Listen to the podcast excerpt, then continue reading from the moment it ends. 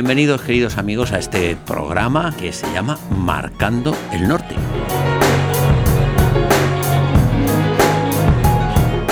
Porque hay cuatro puntos cardinales. El sur, el este, el oeste y el norte. Nosotros marcamos El norte. ¿Por qué? Porque somos. cristianos. Amén.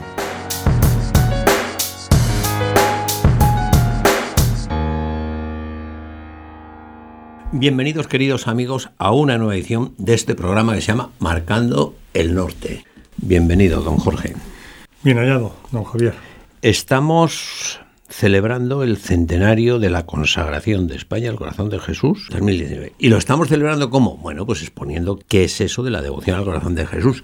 Y en el último programa, al final, estábamos hablando de Francia, el fin del régimen absoluto, donde Luis XVI no consagra Francia, habíamos ni sus antecesores ni sus tampoco. antecesores, Luis y, XIV, Luis y de alguna manera nos pilló el tiempo, porque es el enemigo que tenemos en estos programas, y nosotros, ¿cómo luchamos contra el enemigo? Haciendo otro programa. o sea, enemigo, vas a perder. Don Jorge, explique usted lo de Francia, que no quedó bien explicado, con tranquilidad en el... Pero ¿dónde nos habíamos quedado? Nos habíamos quedado en que, vamos a ver, para, bueno, en consideración a los que se incorporan, nos habíamos quedado Francia, devoción al corazón de Jesús, Santa Margarita, María de Alacoque, Y San Claudio de la Colombier, su director espiritual. Jesús. le dicen en una revelación mística que el rey de Francia, Consagre su persona y su familia al Sagrado Corazón de Jesús, Eso es. prometiendo bendecirle en todas sus empresas, ¿no? Y recordábamos efectivamente que en la medida en que estábamos en los tiempos todavía de la monarquía absoluta, es decir, que el rey tenía toda la potestad legislativa, ejecutiva, judicial, no había división de poderes, Montesquieu, y por tanto era el titular de la soberanía nacional, de tal manera que consagrado el rey, quedaba consagrada la nación. Bien, y entonces esa petición que hace el Sagrado Corazón de Jesús es que además lo hace así, es decir, que pide que sea el rey el que lo haga. De la misma manera que veremos después, cuando, ya lo sabemos, en Fátima, lo pedirá la Virgen, es que no al Sagrado Corazón del Señor, sino a su Inmaculado Corazón, porque así lo ha dispuesto Dios, la consagración la haga pues el Papa. No pide el zar de Rusia, ni el presidente de Estados Unidos, no, pide que la haga el Papa. Pues, Oye, ¿viste? ¿Lo ha, lo ha dispuesto Dios? Pues, eh, en fin, no hay nada más que hablar, no hay más que discutir. Podemos analizar el por qué, y ahí está, pues, en fin, lógicamente, el magisterio de la Iglesia, están los teólogos, para discernir el sentido de esa petición, ¿no? Cosa que se ha hecho, lógicamente, en el caso del, del Sagrado Corazón de Jesús, Claro, como de claro, manera muy especial. Es decir, quiero, quiero anticipar y- que cuando, hemos comentado también, una mística, hoy Beata María del Divino Corazón, en el siglo XIX, le transmite al Papa León XIII que quiere Dios que consagre el mundo al corazón de Jesús, cosa que hará el Papa León XIII, en el último año del siglo, en 1899, pues se lo pide que lo haga el Papa.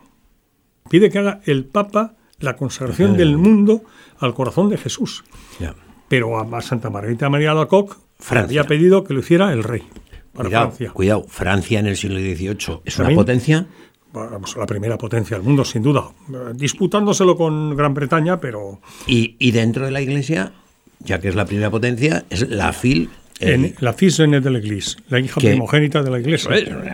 Bueno, lo- lo podemos recordar esto quizás, ¿no? sí, ¿Por qué la hija primogénita de la Iglesia? Por la conversión de Clodoveo, rey de los francos.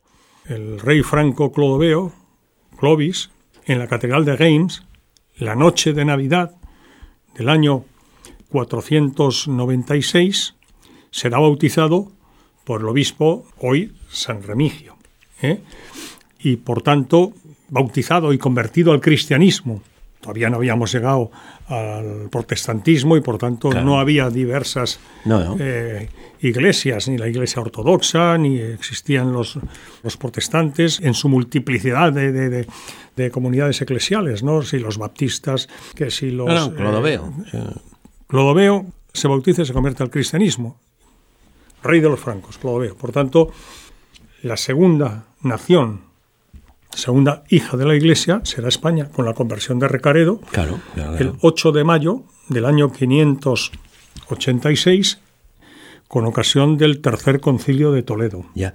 Pues hablando de Y consagración. entonces, digo, perdón, Me- me- como María, la Virgen María, es madre de la Iglesia, la Iglesia considera, por mor de este bautizo primero de, Sí, de sí, sí. Clodoveo, rey de los francos, considera que, la- que Francia es la hija primogénita de la Iglesia.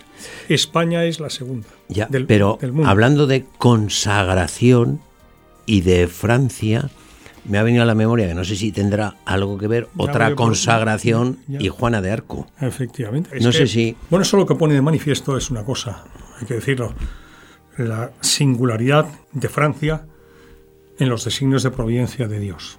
Eso es indiscutible.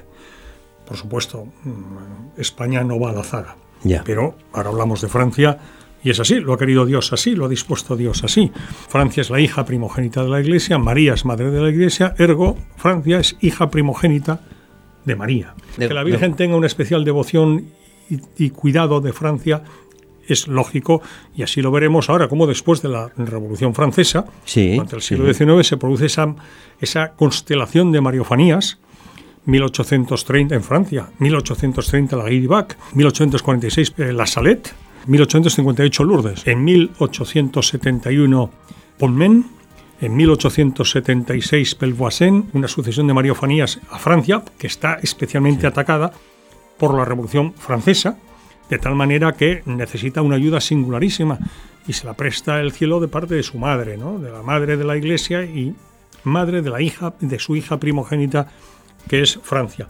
Y efectivamente Francia tenía y tiene en los designios de providencia de Dios un papel tan singular que precisamente veremos, es lo que usted ha dicho, efectivamente, que en un momento en que el reino de Francia está en riesgo de desaparecer, que es en el siglo XV, ¿Por qué? pues porque estábamos en un momento, en el momento final de lo que era la guerra de los 100 años, entre la Gran Bretaña y Francia. Y en esa guerra de los 100 años, pues eh, llevaba las de perder claramente Francia. París había caído en manos de los borgoñones, que eran aliados de los ingleses, del rey IV de la dinastía Plantagenet. Francia ah, estaba casi toda ella ocupada por los borgoñones por un lado y los ingleses por el otro, primero, pero entre ellos además, de manera muy especial, París. La Universidad de la Sorbona estaba, había tomado partido por Inglaterra. por Inglaterra Entregada. y por si eso fuera poco, que no lo era, pues fíjese, eh, nada más y nada menos que en el, acta- el Tratado de Troyes, se escribe Troyes, el Tratado de Troyes de 1426, pues el rey de Francia, Carlos VI, había reconocido al príncipe de Gales como heredero de la corona de Francia. Y para acabarlo de redondear, la esposa del rey, la reina, había hecho público la bastardía del delfín de Francia, de Carlos VII. Con lo cual ya, mm, en fin. Solo faltaba una cosa, que cayera la ciudad de Orleans, que estaba sometido a sitio ya desde hace meses. Por tanto, el reino de Francia iba a desaparecer. ¿Qué hace el cielo? Pues a grandes males, grandes remedios. En los designios de providencia, Francia no puede desaparecer y suscita a Santa Juana de Arco, a una niña que, curiosamente, no diré casualmente, ¿verdad? Nacerá en Don Remy. Don Remy es contracción de Dominus Remigius, es decir, Señor Remigio, el obispo que había bautizado A Clodoveo. a Clodoveo. ¿eh? Ahí nace Santa Juana de Arco. Juana de Arco, como sabemos, una niña que no sabe ni leer ni escribir, normal, estamos hablando del siglo XV, campesina, analfabeta, empieza a tener lo que con, llama las voces, ¿no? Patrón de Francia, San Miguel Arcángel, y a dos santas vírgenes mártires de la persecución de Diocleciano a finales del siglo III, que son Santa Catalina y Santa Margarita. Esas son las voces del cielo que van preparando a Santa Juana de Arco para la misión que tiene que hacer. De tal manera que con 17 años tiene que presentarse al delfín de Francia, que es el equivalente al príncipe de Gales, o sea, el príncipe Sí. heredero, El delfín de Francia es el equivalente a nuestro príncipe o princesa de Asturias en España, Claro, lo, que era, lo que es el príncipe de Gales. Quien en tiene la legitimidad británica. de la representación, Bien. claro. Carlos VII estaba en las últimas. Pobre, ya le ha declarado su madre bastardo. Pues fíjate. Su padre ha dicho que el heredero no es el delfín de Francia, sino el príncipe de Pues ya Gales. está. Bueno, pues, y está ocupada militarmente casi toda Francia. Pues Pues, está- pues eso digo, por eso estaba al borde de la extinción. O sea, la guerra de los 100 años la perdía el rey de Francia, ¿no? Y Francia con él desaparecía porque se segregaba la Borgoña y por otra parte pues pa- pa- pasaba a reinar la monarquía de Inglaterra y de Francia. ¿eh? O sea, Francia como reino. Desaparecía como tal, tal como lo conocemos.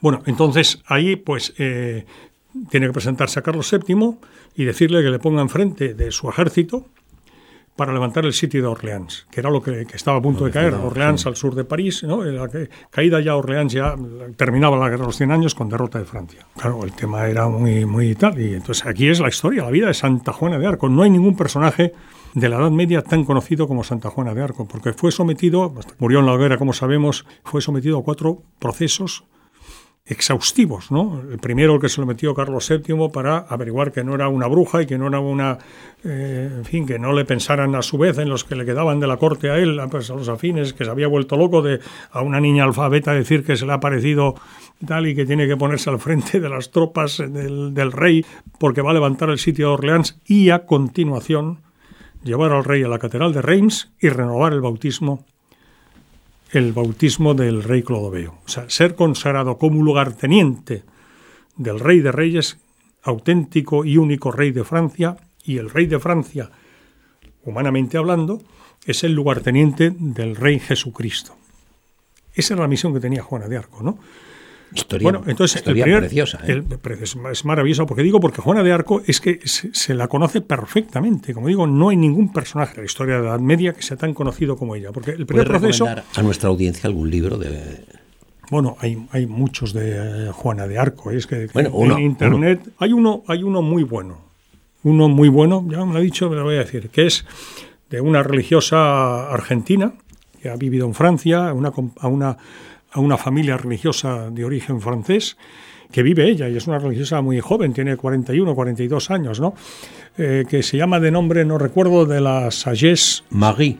Marie de la Sagesse, que es de la sabiduría, ¿no? Marie, sí, sí. Eh, vamos a ver, esta, esta religiosa, ella nació en Argentina, como decíamos, desde muy niña tenía mucha devoción por Santa Juana de Arco, pues ingresó en esa congregación. Es un libro muy serio ese. ¿eh? Y ha hecho, y ha hecho, pues ha escrito, y ha sido publicado el pasado año, ¿eh? un libro que yo creo que es el libro más completo desde el punto de vista de la biografía, del estudio exhaustivo de la vida y milagros, nunca mejor dicho, de Santa Juana de Arcos, ¿no?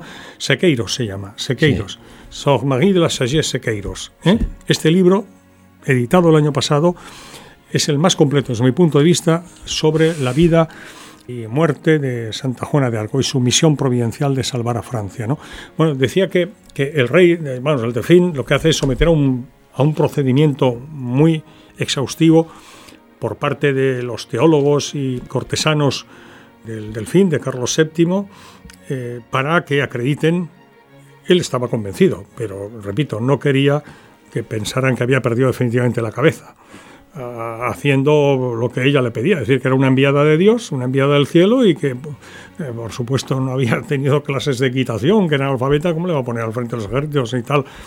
Era una locura, humanamente hablando, y es comprensible. Entonces, él que había tenido una conversación previa con ella y la había puesto a prueba, en fin, le preguntó unas cosas que él sabía que solo estaban entre su corazón y Dios. Y Juana de Arco se lo dijo.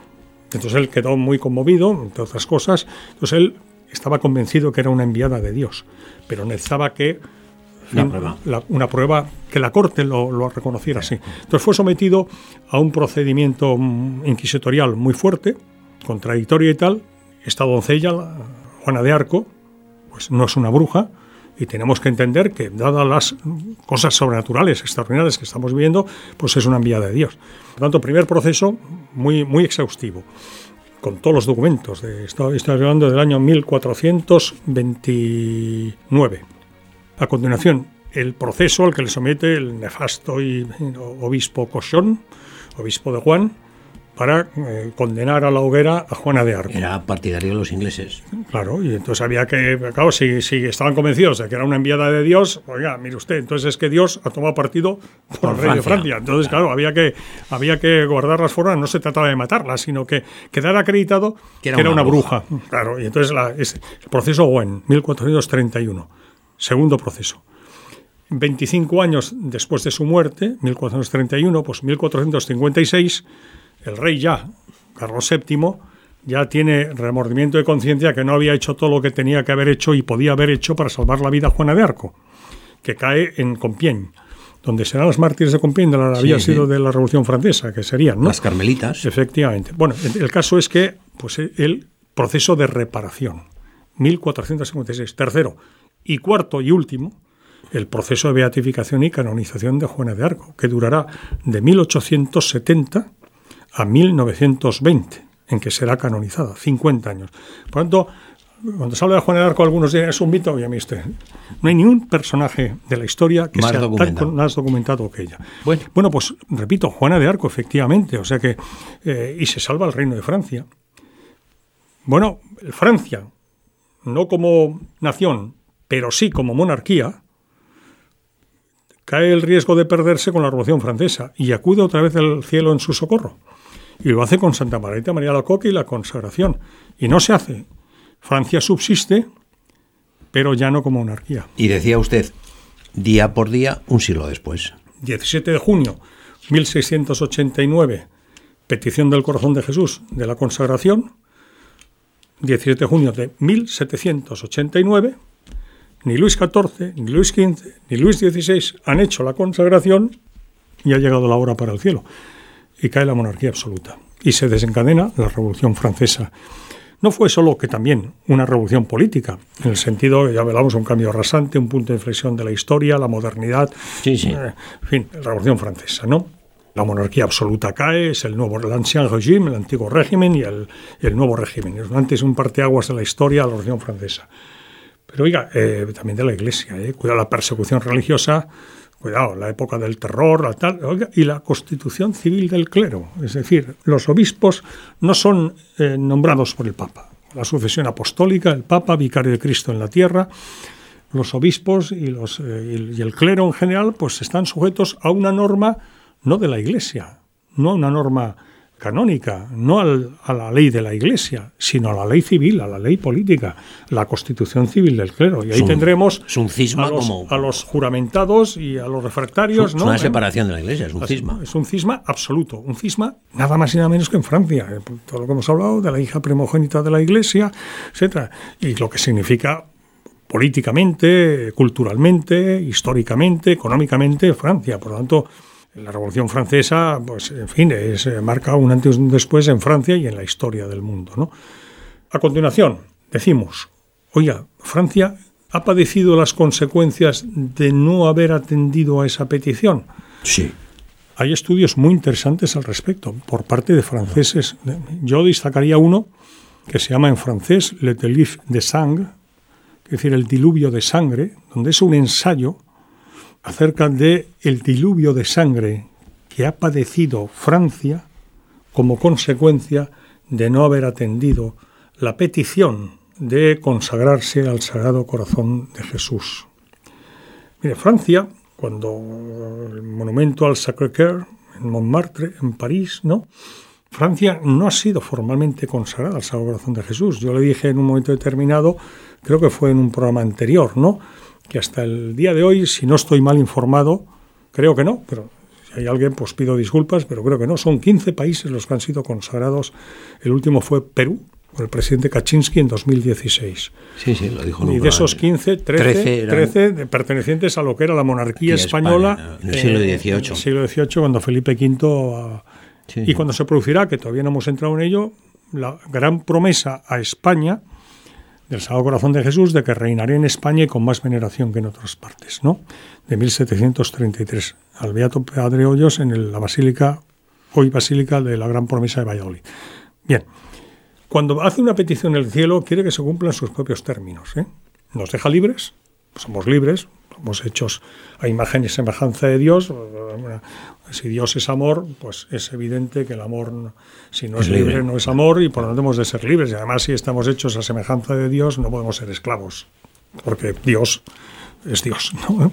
Entonces, ¿por qué digo esto? Pues porque Francia ha tenido algunas consagraciones, pero no ha habido consagración ni del presidente de la República, ni antes del rey, ni del presidente de la República. Hablaba usted en el otro programa de Luis XVI y de su hermana Madame Elizabeth, y cortamos, y personaje interesantísimo. Repito que yo lo he conocido recientemente, Madame Elizabeth, Madame Elizabeth, hermana menor de Luis XVI, mujer que se consagró a Dios y consagró eh, su virginidad, hizo el voto de virginidad perpetua, una mujer de una cultura y de una sensibilidad espiritual extraordinaria, una nobleza de espíritu y que será un apoyo extraordinario para la familia real y en particular para su hermano, el rey Luis XVI, para su cuñada, la reina María Antonieta, en esos últimos años ya que van desde la Revolución Francesa en 1789 hasta ser eh, ajusticiados, aguillotinados en 1793. Y ella les acompañará en la guillotina, ¿eh? porque después de Luis XVI, enero 1793, será la reina María Antonieta y a continuación Madame Elizabeth con 30 años que será guillotinada y pasó los últimos meses de su vida en la prisión del Temple, del Temple en París. He traído aquí porque como sabía que íbamos a hablar. Perdón. Y prueba de, de su sensibilidad espiritual, de su finura de espíritu, de su devoción al Sagrado Corazón de Jesús.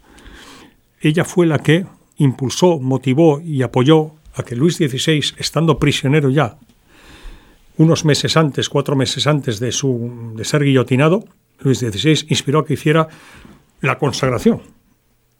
La consagración que había pedido un siglo antes el cielo por medio de Santa Margarita María de Coq de Francia, de él, al Sagrado Corazón de Jesús. Ese es el conocido como el voto de consagración de Luis XVI, que está documentado.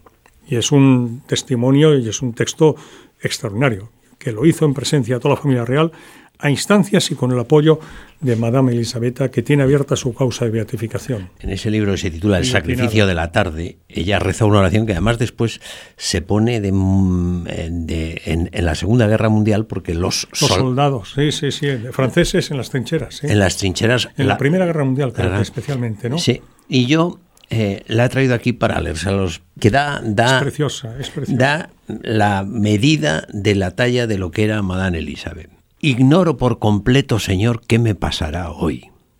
Todo lo que sé es que no me pasará nada que vos no hayáis previsto desde toda la eternidad. Esto me basta, Señor, para estar en paz. Adoro vuestros designios eternos. Me someto a ellos de todo corazón Quiero todo, lo acepto todo, os ofrezco todo en sacrificio, y uno, este sacrificio, al de vuestro querido Hijo, mi Salvador. Y os pido por su sagrado corazón, su sagrado corazón. y por sus méritos infinitos, paciencia en mis males y el perfecto acatamiento que os es debido en todo aquello que vos queréis y permitís y a continuación fue guillotinada. Eso durante los largos meses de prisión en el templo. Sabiendo que cualquier día. En la prisión del templo, efectivamente. Es un personaje extraordinario, Madame Elizabeth, y así se comprende fin, también la figura de, Luis XVI y su entereza en los momentos finales. Usted decía que en el siglo XVIII hay un cambio de dinastía, y entonces esa dinastía de Francia los Borbones, pasar a España. Y Felipe V tiene una intervención especialísima respecto al corazón de Jesús. La Casa de Borbón, que pasa a reinar a España en 1700, efectivamente Felipe V, y luego tenemos ahí la reina Isabel II, que usted conoce muy bien, Sor Patrocinio, y Alfonso XIII, rey de la corona de pues España, Borbón también, hará la consagración. Pues sabes lo que le digo, que de España no vamos a hablar. ¿Ah, no? Hoy no, pero en ah, el próximo programa sí. Es porque se nos ha acabado el tiempo. No me queda tiempo nada más que para agradecerle su presencia en este programa, para emplazarle para hablar del Sagrado Corazón de Jesús. Y ahora ya entramos en España. Y de la España del siglo XVIII, además. ¿eh? O sea, incluida toda Hispanoamérica actual, las 20 naciones hispanoamericanas y Filipinas. Pues para este compromiso queda usted eh, emplazado. Y a ustedes, queridos amigos, darles las gracias por haber estado con nosotros durante estos minutos, decirles que difunda entre sus amigos, denle la dirección, que vean los anteriores, porque claro, este programa se entiende mucho mejor si ven todos los anteriores de la serie que vamos haciendo en esta conmemoración que estamos haciendo del centenario de la consagración de España al Sagrado Corazón de Jesús. A cambio de esta difusión que hacen ustedes y de esta atención que tienen con nosotros, por nuestra parte nos pondremos a trabajar para ofrecerle dentro de unos días una nueva edición de este programa que se llama Marcando el Norte.